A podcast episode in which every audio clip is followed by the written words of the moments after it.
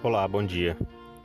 Outro dia, meu amigo comentou comigo que ele havia passado por um processo seletivo para o cargo de gerente em uma instituição muito importante e que, apesar de terem a princípio muitos candidatos, as etapas da seleção foram reduzindo a quantidade de candidatos até que, por fim, os que ficaram para a parte final do processo eram todos homens e mulheres bem qualificados, com suas graduações, especializações, mestrados e falavam mais de um idioma, enfim, pareciam todos ah, ótimos candidatos que dali sairia o vencedor.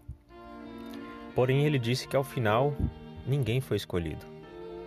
A, a instituição decidiu que, mesmo com essas qualificações aparentemente muito boas, nenhum deles era adequado para a função.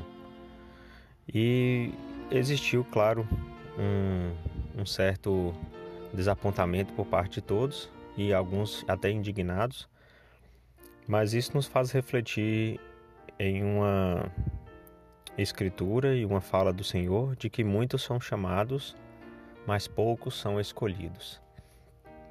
Então, no processo seletivo que ele passou, era aberto, quem quisesse poderia ir até lá, mas no final, para ser escolhido mesmo, geralmente nos, nas entrevistas de emprego é assim: apenas um fica com a função, e nesse caso do meu amigo, ninguém foi escolhido porque não eram bons o suficiente. A respeito do sacerdócio, do poder de Deus que é conferido aos homens aqui na terra, o Senhor esclarece até mais sobre o porquê muitos são chamados, mas poucos são escolhidos. Lembrando que o Senhor conhece os intentos de nosso coração. E é por isso que devemos ser diferenciados para estarmos entre os escolhidos. Em Doutrina e Convênios, seção 121, versículo 39, a explicação para isso é a seguinte: Aprendemos, por tristes experiências, que é a natureza e índole de quase todos os homens, tão logo suponham ter adquirido um pouco de autoridade, começar a exercer imediatamente domínio injusto. Então, se a gente for refletir nessas palavras, vemos que realmente quando quando olhamos para nós mesmos, quando olhamos para os nossos líderes, representantes políticos, da sociedade civil organizada e às vezes até dentro da igreja, percebemos que a pessoa chega numa posição, num cargo, num chamado e ela pensa que tem poder, pensa que tem autoridade autonomia para fazer da maneira como quer e começa a exercer esse domínio injusto. Ou seja, começa a fazer as coisas conforme a própria vontade e achando que está certo, quando na verdade pode estar prejudicando muitas pessoas.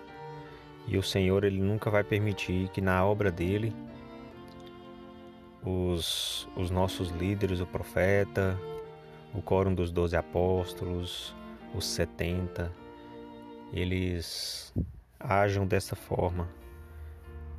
E ele logo vai os corrigir. E nós precisamos requerer essa correção também do Senhor para não entrarmos nesse esse grupo daqueles que não são escolhidos. Então, especialmente aos homens, e é importante que todos possamos saber que o poder do sacerdócio é um privilégio e deve ser utilizado para a bênção dos, dos irmãos, os filhos de Deus na terra, e, e não para a glória própria, mas para a glória do Senhor.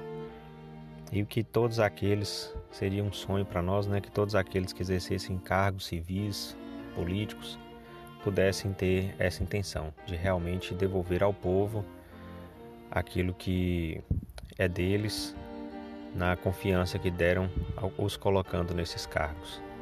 É uma esperança que podemos manter e que devemos manter em todos os homens, mas que vai se traduzir somente no milênio mesmo. Em nome de Jesus Cristo. Amém.